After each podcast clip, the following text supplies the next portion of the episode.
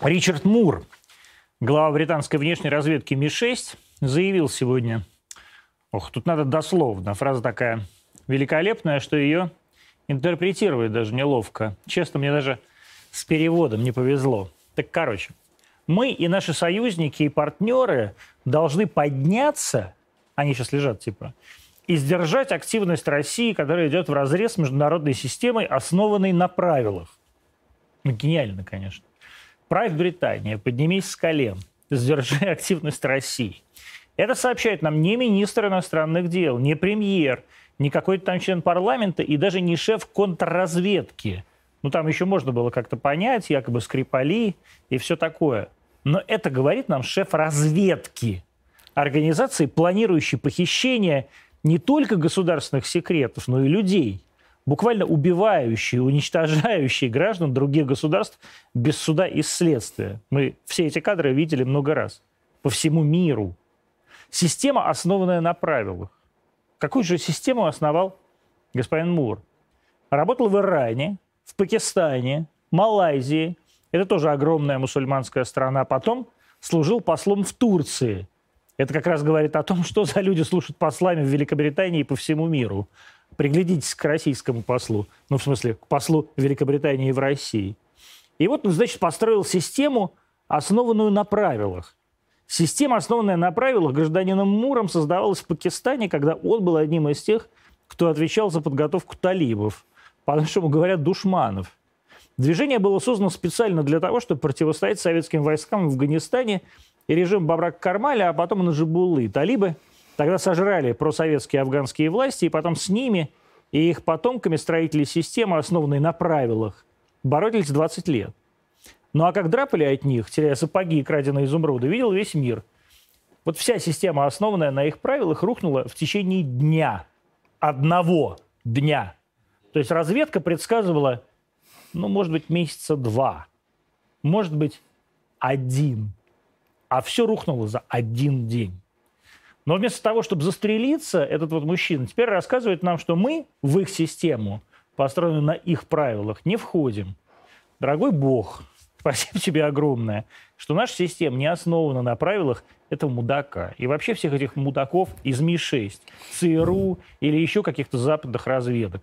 Возможно, именно это позволит нам сохраниться, а не рухнуть в течение дня, как хотел бы мистер Мур. Как и положено всему, что он и его дружки основали благодаря своим правилам. Кстати, вот только что пришло сообщение, что а, WhatsApp передает ФБР, это другая такая контрразведка в Соединенных Штатах Америки находится.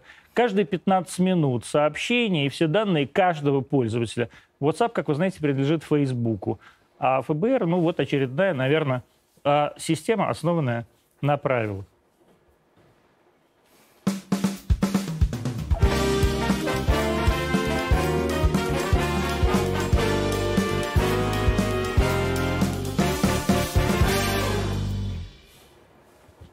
Но э, вместе с тем, будем разговаривать мы сегодня не об этих прекрасных людях из британских посольств, а будем разговаривать о коронавирусе, как обычно, о новом штамме коронавируса. И будем разговаривать с э, доктором наук, с профессором, а с бывшим главным инфекционистом города Москвы, многолетним главным инфекционистом, человеком, который много лет возглавлял а, первую инфекционную больницу в городе Москве на Волколамке. Правильно? На Волколамке же она находится. А, Николаем Малышевым. Николай Александрович, а штамм омикрон, чего он нам сулит? Знаете, Антон, что очень интересно. Сейчас о нем много, и все говорят, друг другу перепевают, да. но пока мы о нем знаем очень и очень мало. Самая такая вот яркая характеристика этого штамма – это обязательное применение слов. Вероятно, возможно, посмотрим, может быть. Что на самом деле? Да, действительно, посмотрим недельки через две, через три. Да, мы знаем, там имеются большие изменения э, в генной структуре. Там, Самого белка, да? Вот да, да, да, да, вот самое. В самом спайке 35. 32, там, мне вчера ну, сказали. Ну, 32, 36. Вы да, знаете, да. завтра еще будут, да, да, и мы за этим, ну, так сказать. Тем не менее, так сказать, э, опять-таки, сохраняется э, хороший оптимизм поскольку посмотрим через 2-3 недели, сейчас все усиленно занимаются, э, так сказать, этим вирусом. Хотя э, всего-навсего там несколько сотен, десятков случаев это в Южной Африке, по всему миру там единичные случаи. Безусловно, его уже завезли, затащили во все другие страны. Просто надо э, время, во-первых, на то, чтобы его выявить, во-вторых, надо иметь ну, соответствующие возможности, так сказать, э, соответствующие э, так сказать, реагенты, соответствующее оборудование, ибо все страны экипированы им по-разному. Хорошо. А мы понимаем, что он есть. Мы также когда-то видели, как появлялся штамм Дельта тоже были такие а, условно оптимистично осторожные прогнозы, но вот его немного, пока не завесли, потом он распространился на весь мир и стал доминирующим штаммом. Есть а, вероятность того, что штамм омикрон станет доминирующим штаммом и убьет дельту, и что он станет гораздо более заразным. Так Я бы хотел бы вернуться вот к изначально, как вы э, стали говорить, что Э, вот он появился, и тогда тоже, так сказать, не особо много знали. Но ведь за это время, если посмотреть, да, мы доехали до середины греческого алфавита. Это сейчас мы находимся в середине, потому что сейчас модно, сейчас политкорректно называть э, буквами э, значит, греческого алфавита уже нельзя ни страну тут это самое, как было раньше. Да, не приведи, Господи, сказать, что да, он индийский, да, южноафриканский. Да, да, да, да. И ведь даже ведь, э, вот сейчас-то пролетели через две буквы, опять-таки из политкорректности, там на букву похоже на одного. Э, там «Н», что ли? Нет, «ню» — это «Н», это «ню». Это а. новое вроде. Ну, опять. А, да, я думал, это N-word. Там же про негров да. тоже нельзя говорить. Да. Дальше э, второй, там есть какой-то легкий намек на руководителя одного, одной из великих держав, поэтому это тоже пропустили. Это какой? Ну, говорите, ну, здесь ну, можно. Ну, мы с вами понимаем. А я не понимаю. Какая буква? Китай. А, да? Италия? Кит... А, Китай. А, то есть, а там ну, Си, да? Я не, я не, я не, не Да, хорошо. Будем тоже политкорректны. Так вот, значит, мы добежали до этой середины. Сколько там было, так сказать, э, тоже надежд многих о том, что вот еще более опасный, чем э, первый, второй, третий, четвертый, пятый. А теперь, вы знаете, говорят, вообще это хорошо, что Дельта забила все, угу. потому что, так сказать, ну как-то легче с одним-то работать. Да, легче врага знать, э, извините, в морду одного. А тут, когда появляются, появляются, это уже э, тяжелее.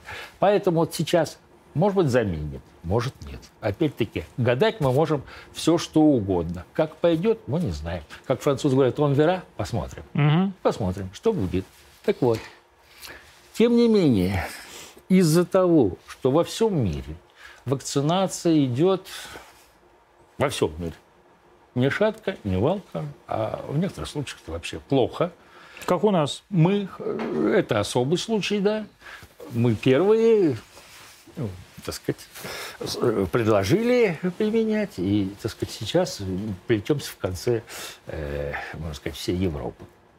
Так вот, Значит, э... Нет, хуже нас украинцы, хуже нас белорусы. Ну, я же не сказал конец. Да, в конце всей Европы. Нет, ну чтобы было понятно тоже зрителям. Я зрителям объясню, кстати, вы, пожалуйста, вдруг, э, это я говорил аппаратно, выкачайте карту, она у меня есть в Телеграме, или вы зайдите ко мне в Телеграм, э, в телеге кроссовки, наверное, Антон Вячеславович.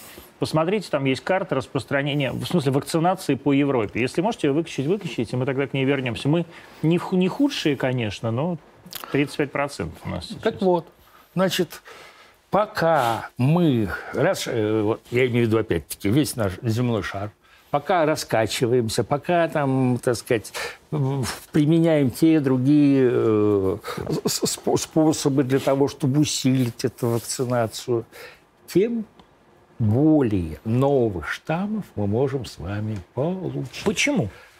А потому что когда происходят изменения в генной структуре вируса? Тогда, когда он внутри больного организма. Чем больше болеет, тем больше возможны изменения. И, к сожалению, вот, ну, это как-то прошло, а ведь были, были уже публикации наши отечественные о том, что э, у одного, э, так сказать, э, больного имелось на протяжении больше 300 дней значит, существовал вирус, который развивался, и за это время прошло 40, 40 различных мутаций. Мутаций. Да, 40. То есть, в принципе, э, так сказать, подоплека это все понятно. Пока он у вас живет, он имеет возможность меняться. Он имеет возможность встраивать другие там, так сказать, сегменты. И ведь недаром взяли алфавит, где 24 буквы. А кто знает, может быть, скоро еще... Люди говорят, смотрите, сейчас перерву, а, что, а какая разница, вакцинированы мы или нет, все равно вирус распространяется и у вакцинированных людей. Вакцинированные тоже болеют. Ну вот я там пример, я был вакцинирован, и я заболел. А это не говорит о том, что я заболел э, тяжело или э, не тяжело. Понятно, что не тяжело. Но все равно вирус был во мне внутри. Внутри, да. И, соответственно, тоже мог мутировать. тоже мог мутировать. Но чем короче, тем лучше, тем меньше вероятности. Чем дольше мы, э, так сказать, имеем э, э, персистенцию вируса в человеческом организме, по- поскольку мы сейчас ну, знаем, что основные, так сказать, это те, кто болеет, и, соответственно, изменения происходят именно в больном человеческом организме. Соответственно, эти изменения происходят, происходят, появляются новые штаммы. Вот сейчас, слава богу, мы с вами э, говорим, что много есть вакцин, э, так сказать, которые сейчас, тем не менее, тем не менее, они эффективны.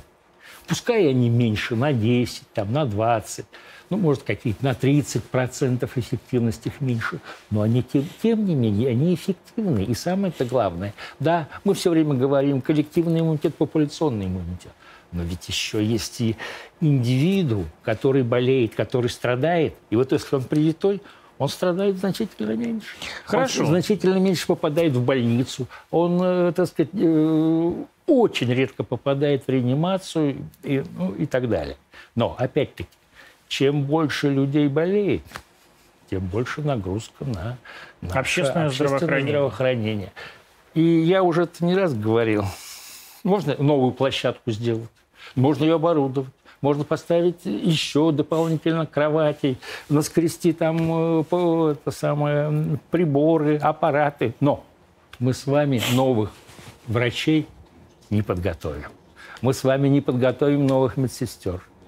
Мы с вами не э, младших медицинских работников не сможем в таком количестве подготовить. А это огромное, огромное давление, потому что все наши доктора, все наши медицинские работники уже устали. Сейчас прервемся на секунду. Дайте отбивку, пожалуйста.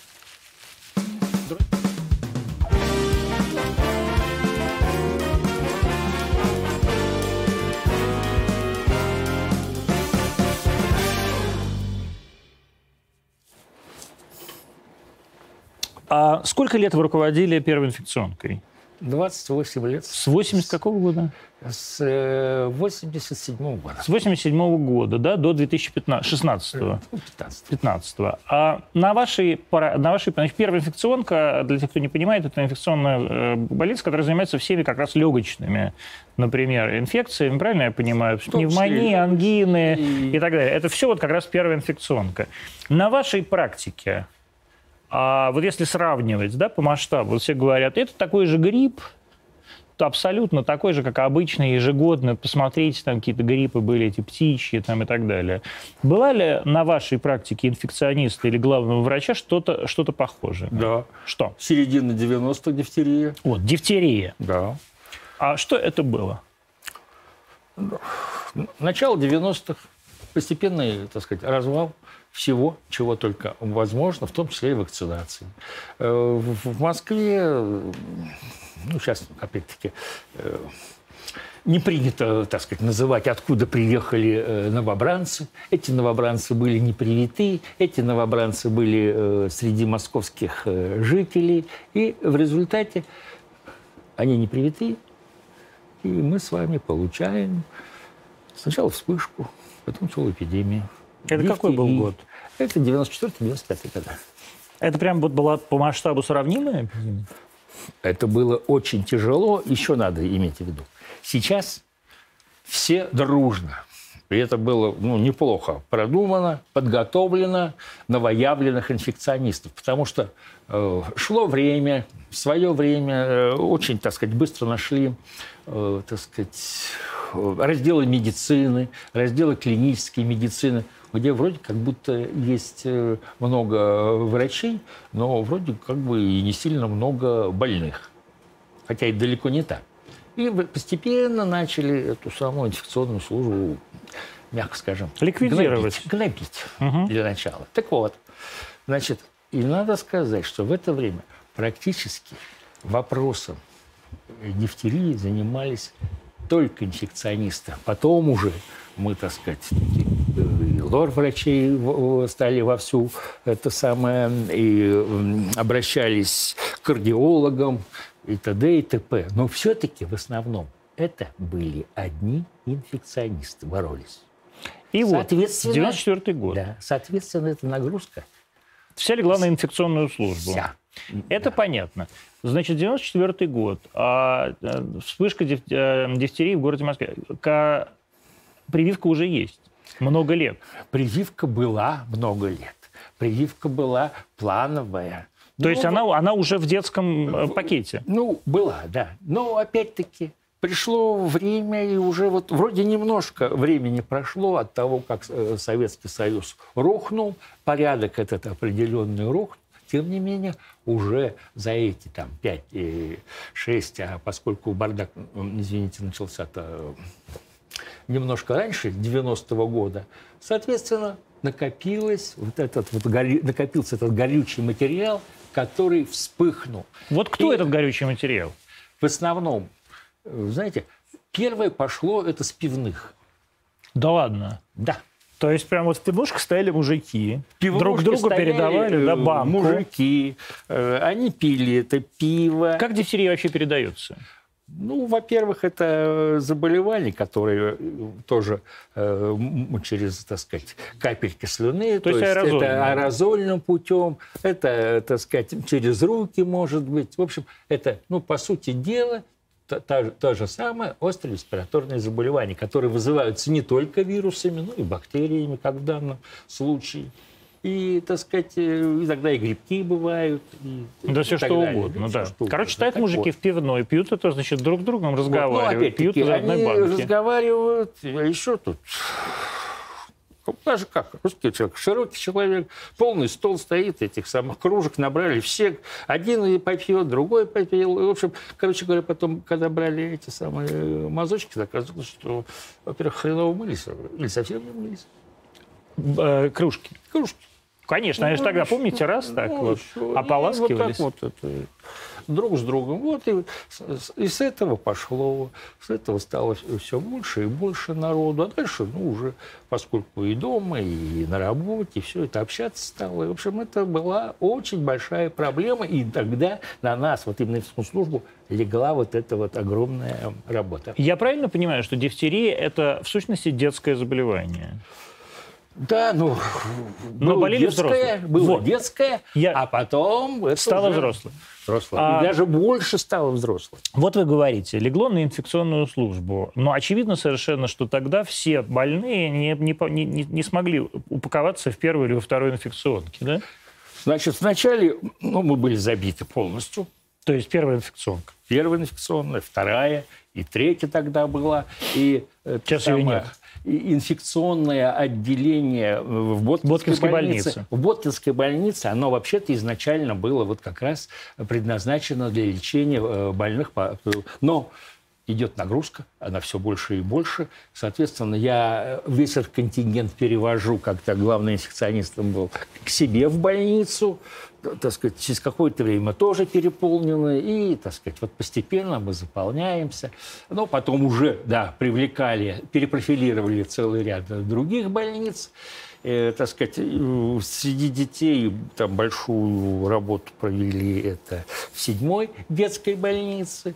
И вот постепенно, так сказать, и, и было проведено очень, так сказать, э, большая коллегия по этому поводу решили, что все-таки инфекционисты должны помогать все. Вот это тоже было переломом. И в этот же момент начали очень активно заниматься вопросами профилактики. Вот тогда, э, так сказать, тоже был довольно Сколько человек заболело в тот период, и во сколько раз это превышало норму? Вы знаете, болело в тот период это в десятки раз. Вот можете представить, что когда я начинал свою врачебную карьеру, это середина 70-х годов, у нас было несколько врачей, опытных, старых, которые работали, скажем, в больницах Москвы с 50-х годов, они говорили, что мы дифтерию не видели. Мне подвезло, я в свое время работал в Африке, и этой дифтерии было выше крыши, как говорится. Я видел. В Африке много дифтерий, да? У меня было достаточно. Я столько насмотрелся самых разнообразных форм. А ну, вот что самое на... интересное, вот к тому же я вам угу. скажу. Значит, э, ко мне Э, поскольку были большие проблемы с, э, значит, с лечебной сывороткой, мы ее искали повсюду, но для того, чтобы ее сделать, надо несколько месяцев. Поэтому мы закупали ее. Закупили мы ее во Франции. Французы в качестве любезности присылают э, нам в Москву значит, экспертовоза, знатока дифтерии. Угу. И на вопрос, когда я, а сколько же вы случаев видели, она мне говорит, правильно, два. А я говорю, а я вам сейчас 222 покажу. Ну, после этого она всегда говорила 234. Два и Да, и, это и известно про них. А чем, э, так, вот как, как дифтерия, я тоже, кстати, никогда не видел дифтерию. Дифтерия, она, э, она какая? То есть что, что, какие, какие симптомы дифтерии? Вы знаете, это, во-первых, ангина, во-вторых, Часто это вот такая шея. То есть разбухают э, Ну, то есть это, лимфоузлы? Это отек. Это отек. А это, отек чего? И отек это подкожной клетчатки, угу. и, так сказать, подлежащих тканей. И, соответственно, э, так сказать, это при явных, ярких симптомах. Но были просто, так сказать, э, при мазке, вроде там небольшие совсем изменения. Ну, мы раз и получаем положительный мазок. Угу. Соответственно, да, лечение, оно разнится. И, так сказать, э, у нас такая Майя Павловна Крыженкова, главная была, э, скажем так, э, идеолог борьбы с дифтерией, она давно занималась этой проблемой. И вот, так сказать, мы организовали на э, в нашей больнице центр, и, так сказать, вот, где очень много учили всех врачей, тоже, угу. всех специальностей. Вот, так сказать, откуда пошло, потому что мы поняли, что иначе мы захлебнемся я просто к тому, что о чем говорит э, Николай Александрович, э, о том, что люди перестали прививаться и перестали прививаться давно, и причем перестали прививаться даже не замечая, что они перестают прививаться. Вот у, нас, у меня есть э, креативный продюсер, который должен был бы вернуться на работу, а он в Петербурге живет как бы, но не вернулся, потому что обнаружили у него сегодня ветрянку, ветряную оспу. Мальчику 24 года или там сколько, 26. А, потому что вообще, при том, что от ветряной оспы, как, есть, как вы знаете, есть прекрасная вакцина, вакцинируешься, а тоже она в календаре прививок, все нормально и работает. Я вообще не видел человека с ветрянкой, я вот сам переболел, но я, мне уж лет-то много, а я не видел человека с ветрянкой много лет. А вы знаете, а вот он... в свое время тоже была проблема. Люди вот в начале 80-х тоже э, э, было, так сказать, среди молодого поколения, 20, э, вот тоже 30 угу. лет, вдруг, так сказать, целыми семьями ветрянкой болели. Я помню, мы ездили, на, тогда была организована на скорой помощи, значит, инфекционно-консультативная бригада, и мы таких случаев довольно, так сказать, много видели. видели. Но тогда хотя бы это как-то было Но понятно. это да. как-то все-таки разбавлено было, все-таки одна э, консультативная бригада на всю Москву, поэтому, так сказать, мы Почему люди видели. не прививаются? Дайте, не про штат, не про штамм омикрона, а потому, почему что все сейчас происходит? Вот схожесть этой дифтерийной вспышки, да, 90-х годов и схожесть того, что сейчас происходит, в том числе и в России, ну, как бы много в России, да, все-таки огромное количество смертей, несравнимое количество смертей на душу населения, чем, например, в той же, в той же какой-нибудь Скандинавии. Вот давайте покажем сейчас, э, на секундочку, вот эту карту. А, вот видите, сейчас вы увидите, где темно-зеленое – это максимальное количество людей, привитых от ковида. А вот чем, чем э, так сказать, эта зеленая краска становится более разбавленная, тем э, процент меньше. Вот самый маленький процент в Европе, в Украине это где-то в районе 20% меньше, чем э, э, в Молдавии, меньше, чем в Белоруссии, меньше, чем вот меня абсолютно поразил в этом смысле э, Мальта, черт с ней, мне подсказывает ухо. А меня поразила Турция, которая э, почти выше Франции по, по охвату, да, и приближается где-то к Великобритании. Это говорит о том, насколько сознательные люди, с одной стороны, в Турции, насколько они привыкли доверять общественному здравоохранению, а с другой стороны, насколько, в общем, довольно жестко подходит система общественного здравоохранения в Турции к системе вакцинации. Да, в разных странах по-разному, я к этому тоже хочу добавить. А если возьмете Кубу, то там вообще это... Сто процентов. И там в ней заинтересованы все. Единственная страна, где были демонстрации э, за то, чтобы скорее их привить. И это при том, что довольно бедная страна, но страна, которая знает, что профилактика стоит намного дешевле, чем лечение. Но и страна, в которой люди доверяют э, и медицинской Безусловно. системе, системе общественного здравоохранения и своей науке. У них, Почему да. вот так получилось, как вам кажется, что в России люди не доверяют ни медикам, ни ученым, ни, так сказать, людям, которые должны отвечать за эту отрасль политически? Вы знаете, это очень тоже интересно. Вот в начале 90-х это как-то для нас было как гром среди ясного э, э, э, неба. неба. Потому что мы вдруг увидели, что огромное число непривитых я жил в большее, к тому времени большее время в Советском Союзе, где все это делалось быстро. Если надо было, это мобилизовывались э, все. Если вспомнить 60-й год, когда это самая оспа. была черная оспа, так называемая, когда за несколько дней было привито практически все население города Москвы. И области. Да, и области. Так вот, а тут вдруг начинается а зачем нам это надо, а мы об этом не слышали, а мы уже болеем, а нам уже... А самое-то главное, огромное появилось э, количество специалистов, которые стали выступать, что это потому не надо, что там вот входят такие-то, такие-то э, так сказать, химические да. вещества. Пусть Диоксиды там, алюминия. Там. Пусть, пусть они там в очень маленьком количестве, но они входят. Но ведь в конце концов и вода тоже, если ее два ведра выпить, это будет такой токсикоз, вы меня простите. Но вот я говорю, появились вот эти специалисты, потом какие-то эти пошли бесконечные э, э, круглые столы, где Тягомотина такая была, а эти одно, мы другое, и в результате все это, так сказать, расплывается, и все время там друг друга, вот и, и даже эти самые антиваксеры в те времена uh-huh. все время ловили, что вот э, в таких-то данных было столько-то привитых, а вот таких-то это. А если посмотреть э, по датам, оно там все нормально получается. Просто раньше было поменьше, стало побольше. Но тем не менее, все-таки переломили.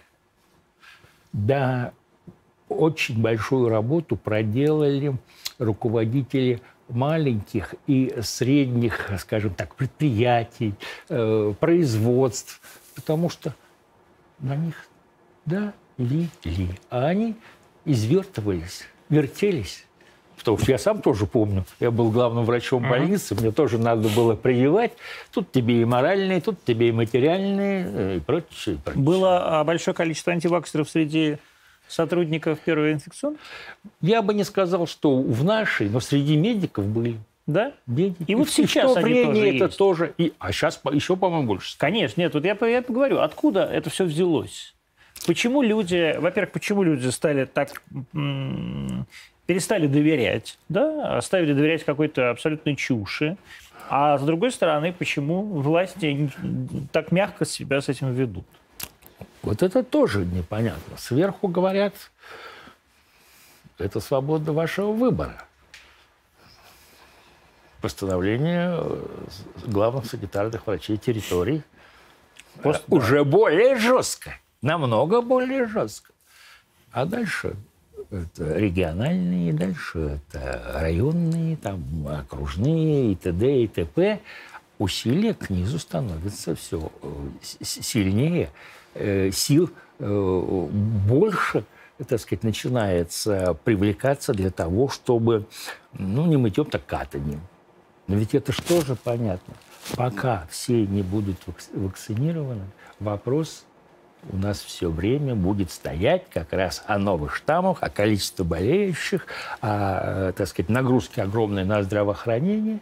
И, соответственно, в общем-то, ну, на определенном этапе, как говорится, это стало понятно, у нас были поставлены э, к середине э, июля Э, достижение 60%, 60 э, порога для э, вакцинированных.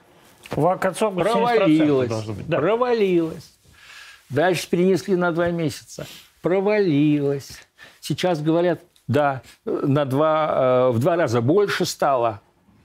А если посмотреть, так надо не в два, а в четыре, а в шесть. Ну, конечно, а нагрузка люди же заболели, они переболели, например, год назад. Их теперь заново прививать. Да, вот они год да, назад привились, да, то их а их теперь надо вакцинировать. Там и... этот, хвост, этот хвост тянется, а конечно. а тут уже новая работа. И дальше вот это, конечно, так интересно получается, что вот значит, вакцинировано столько-то.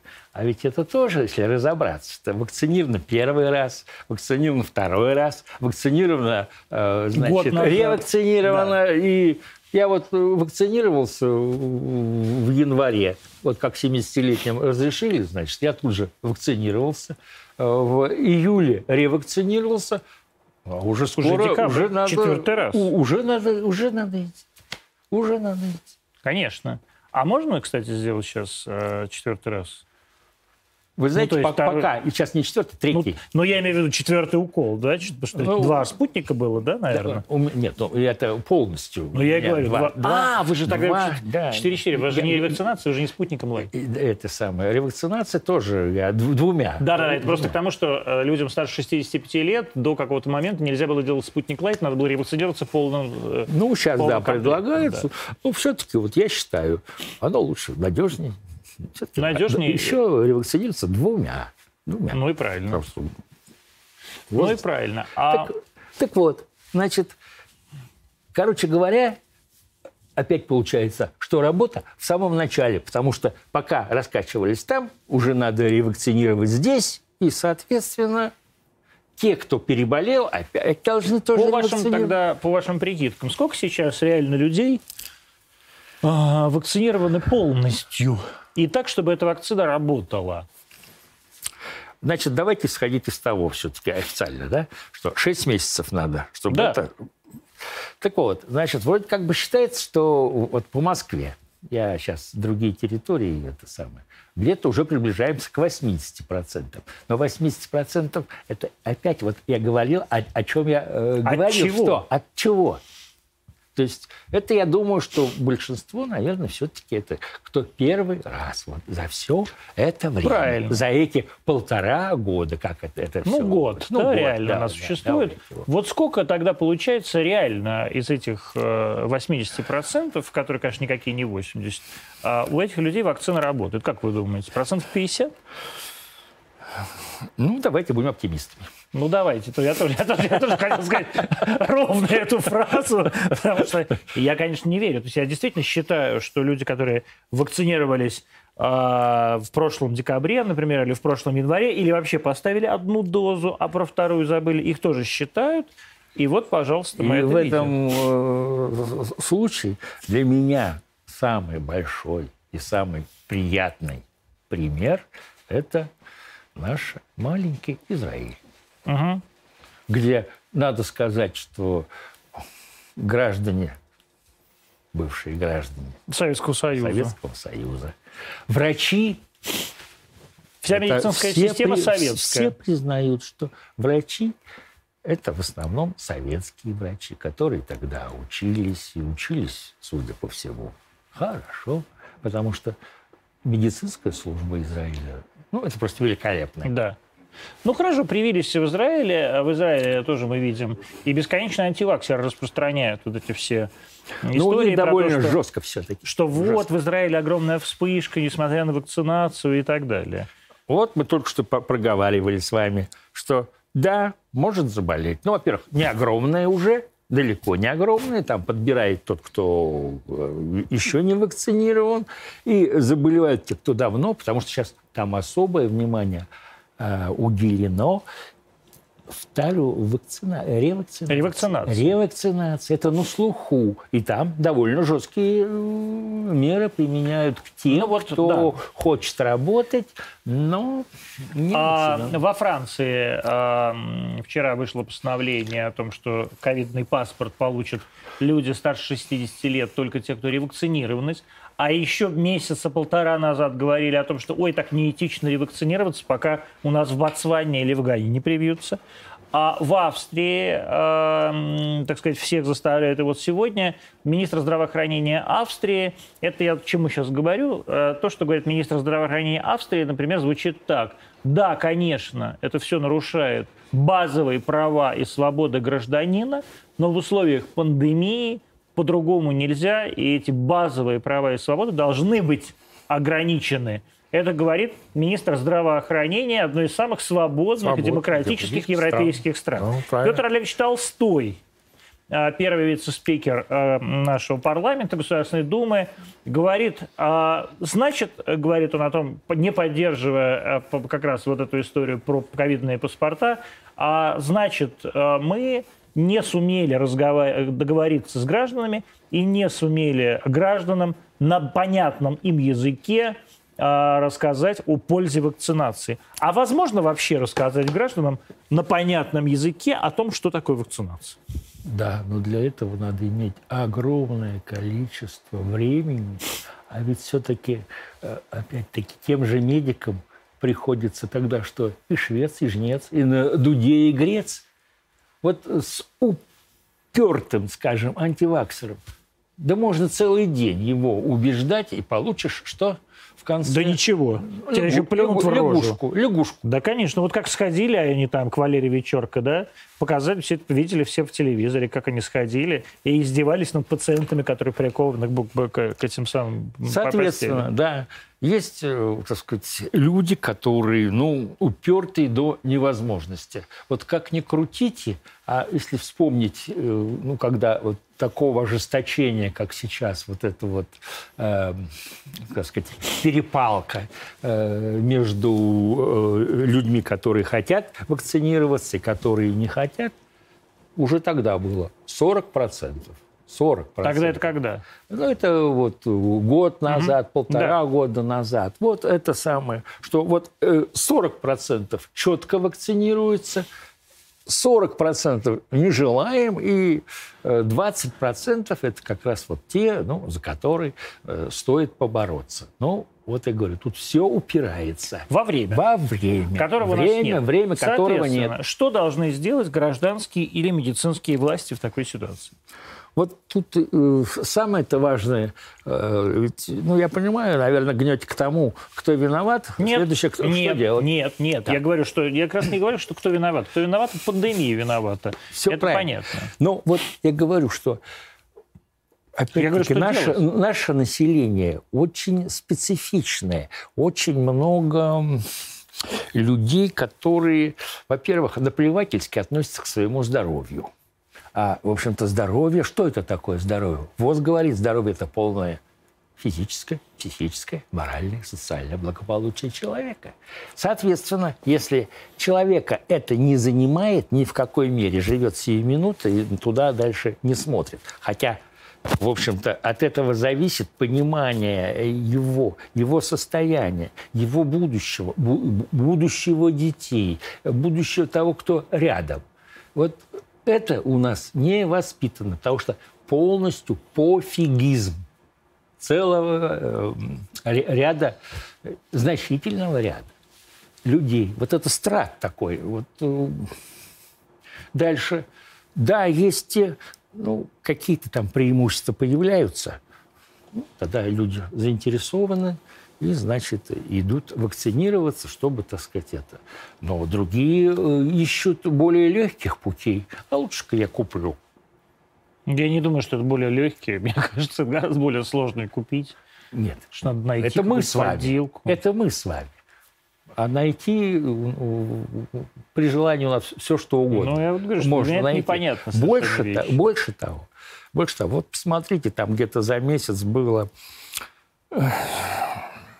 4, в общем, четыре с половиной, по-моему, миллиона э, выплатили этих самых штрафов за то, что вернулись из-за границы и не обследовались. ПЦР не сдали, да. Люди-то посчитали ПЦР, надо что-то где-то стоять, где-то это самое. Я их не оправдываю. Но у нас, опять-таки, так сказать, э, всякие завирательные идеи очень быстро работают. Соответственно, да хрен с ними, как говорится, с этими пятью тысячами. А в результате получается Хорошо. Прививка должна быть обязательной или нет в такой ситуации? Как врач, Да. я считаю, да. Да, да и да. И тут никаких экивоков не может быть. Значит, если ты, особенно, если ты работаешь, ты сам медик, ты работаешь э, в соцобеспечении, ты работаешь в торговле, ты работаешь э, в различных м, службах охраны порядка Конечно. и т.д. и т.п. То есть те, кто непосредственно э, сталкивается с людьми. Тут, тут- же и работники транспорта. А если так покрутить, это получается, что Все. так или иначе мы все друг на друге завязаны. Мы друг дру- без друга не можем. Вот это самое главное. И, и я говорю, что вот это, это получается какая-то вот вязкая тина, в которой вот э, не желающие э, вакцинироваться, они в ней вот вязнут, вязнут, и это все нарастает и нарастает.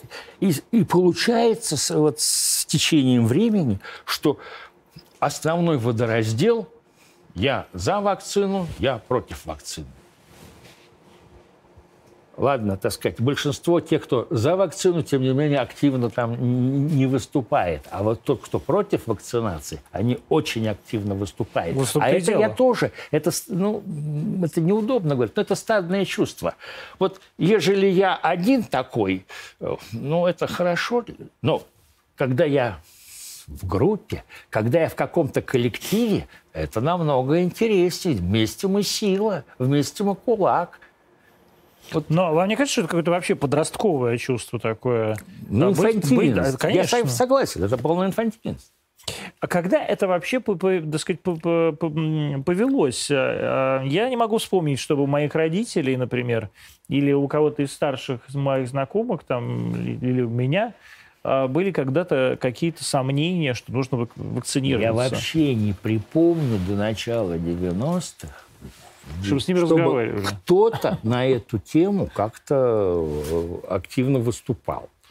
Я вообще не помню, за исключением, по-моему, двух или э, трех случаев, и то люди тогда эмигрировали и не просто тут не хотели оставаться, и, так сказать, вот мы все равно уезжаем, нам не надо.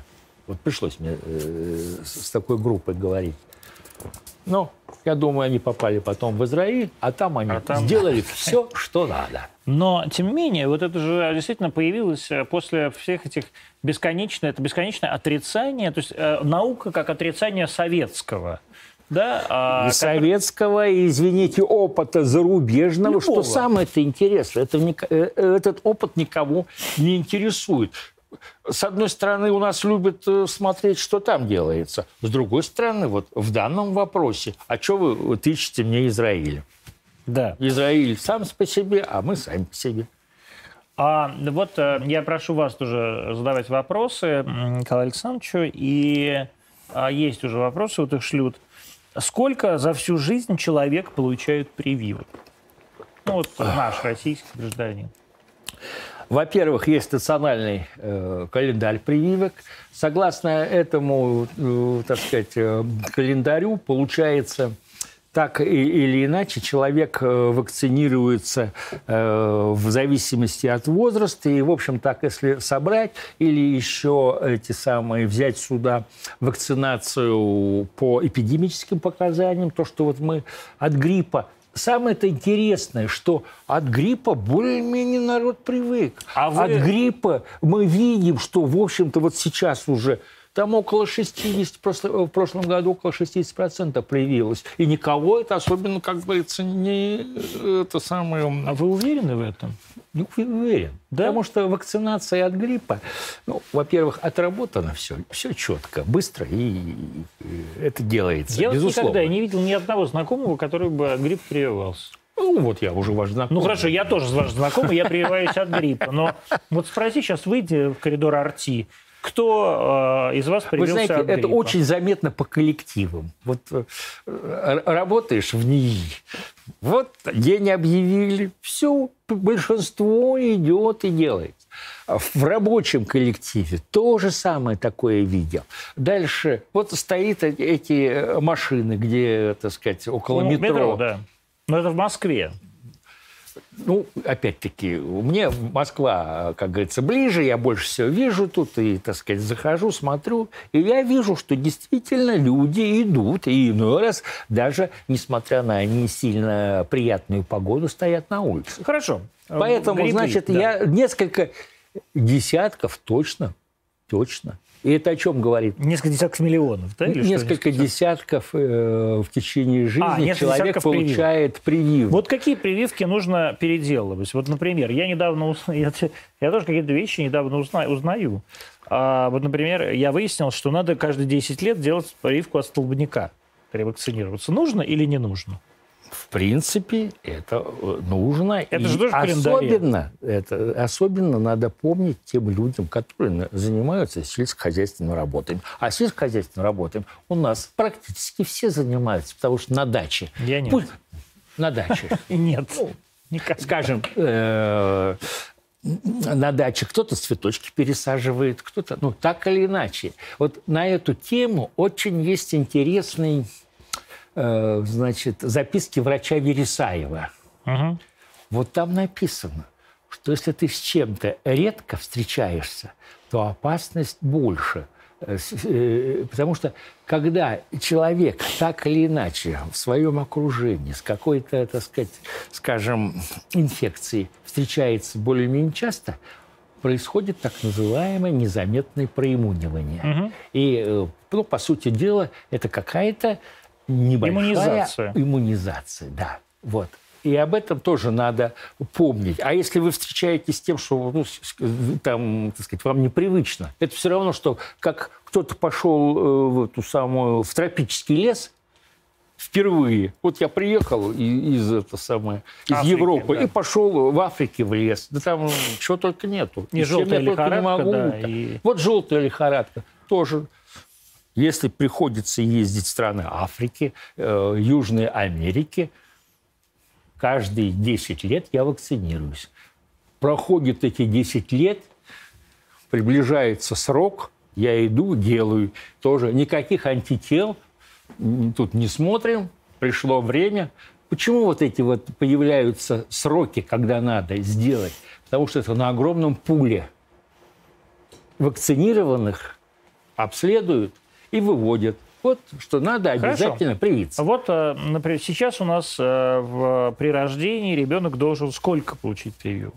Ну, во-первых, он э, в роддоме уже получит обязательно это прививку против гепатита Б. гепатита Б, против вирусного гепатита Б. Это с этого начинается, так сказать, и дальше там и от туберкулеза начинается. БЦЖ. Поли, это самое... Полиомиелитная вакцина. Полиомиелитная. А, и, и, корь-крастухопаратив.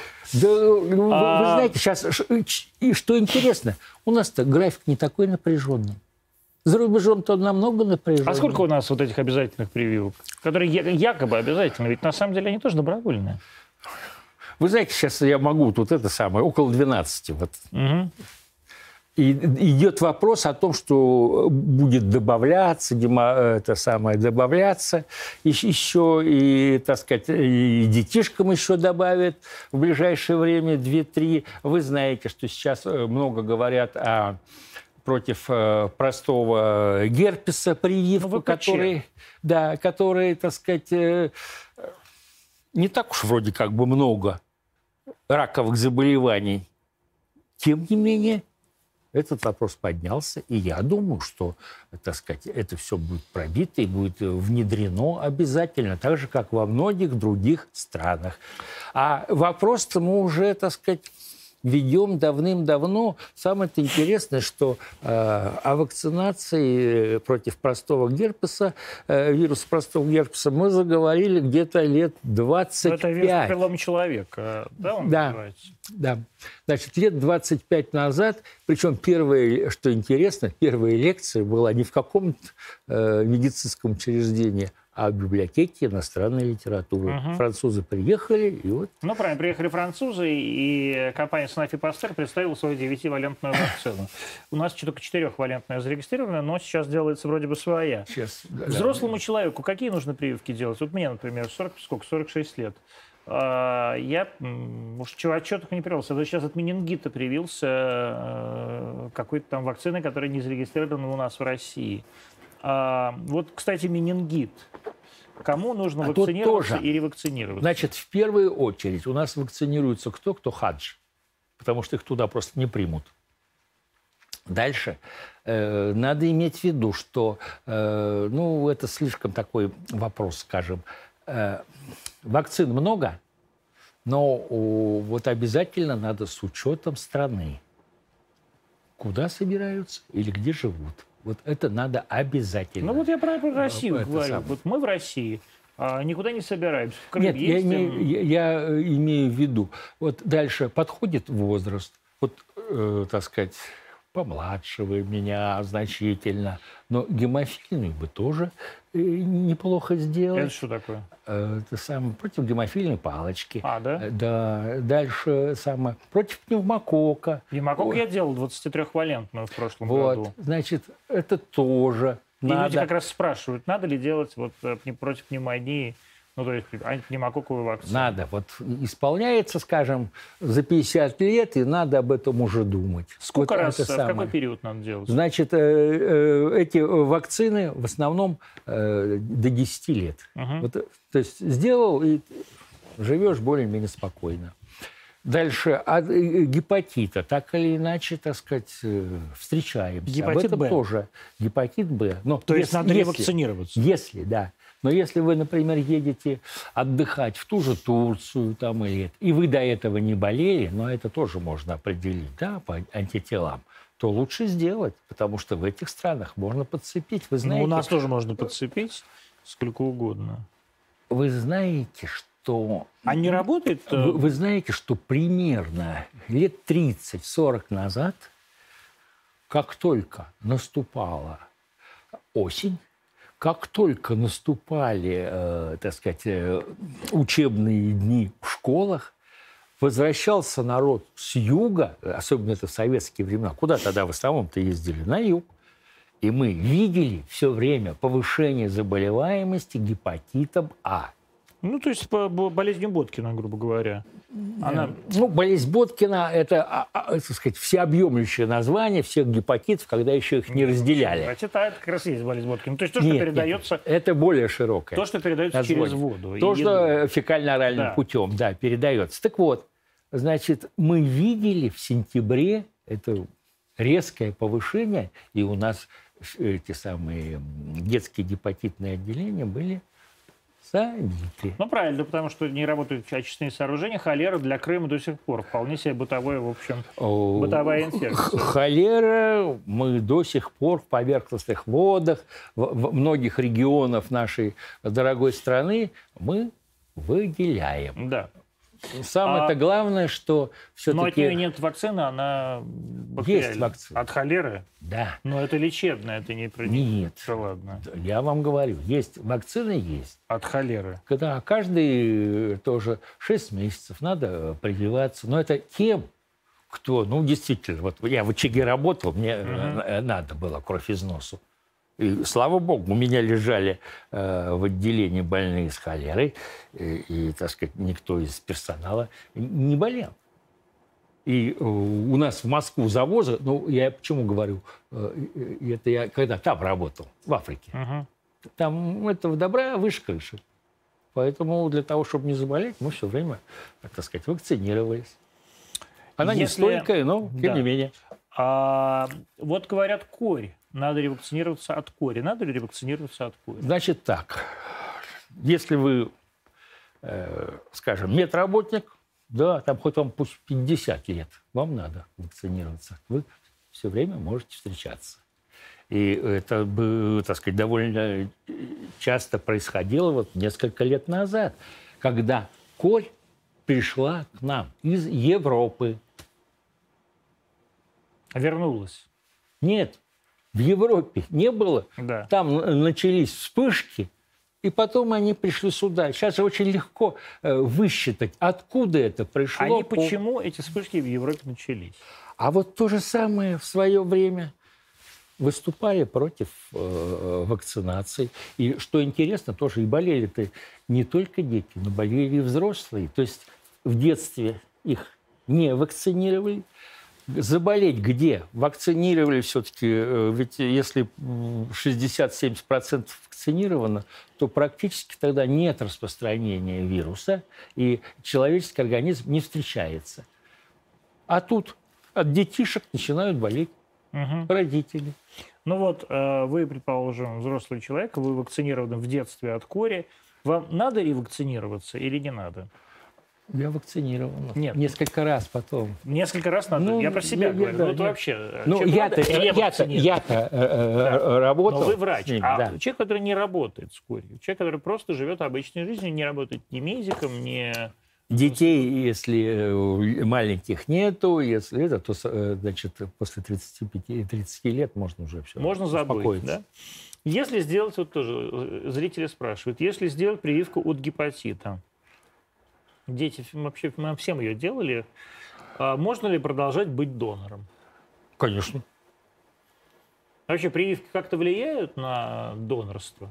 Абсолютно нет. Тем более, что надо помнить, что донор должен быть безопасный по всем, опять, э, параметрам. И опять-таки за рубежом там э, в некоторых странах намного более жесткий отбор доноров. Но вот это как вопрос к подходу. Вы говорите безопаснее, а здесь в самом вопросе ведь стоит тоже вопрос про безопасность. То есть э, это как бы вопрос предполагает, что прививка небезопасна. Так хочу успокоить данного товарища. Ничего страшного не произойдет. Вы можете быть донором, и даже очень хорошо, что вы привитой. Угу. А вот с вашей точки зрения, спрашивает тоже человек, развитие медицины эффективнее было при социализме или сейчас при капитализме? Откровенно? Да. Я уже старый, врать не буду. При социализме большое внимание уделялось профилактике. Это почему так? А вот опять-таки профилактика, она всегда намного дешевле, чем заниматься потом лечением и прекращением какой-то вспышки, какого, какой-то эпидемии. Профилактика намного дешевле. Считать тоже могли. То есть получается, что люди хотят... Э, те люди, которые, например, отказываются вакцинироваться, они э, играют на руку э, капиталистической машине вытягивания бабла. Вы понимаете, так сказать, э, лить э, воду на любую мельницу, это вопрос всегда очень многогранный, и на это надо смотреть. А мы как сейчас где живем? При капитализме. Ну так что тут? Какие, какие могут быть проблемы? Нет, я про это и, и вы знаете, что, опять-таки, вытягивание бабла, если это бабло идет на профилактику, это очень положительно.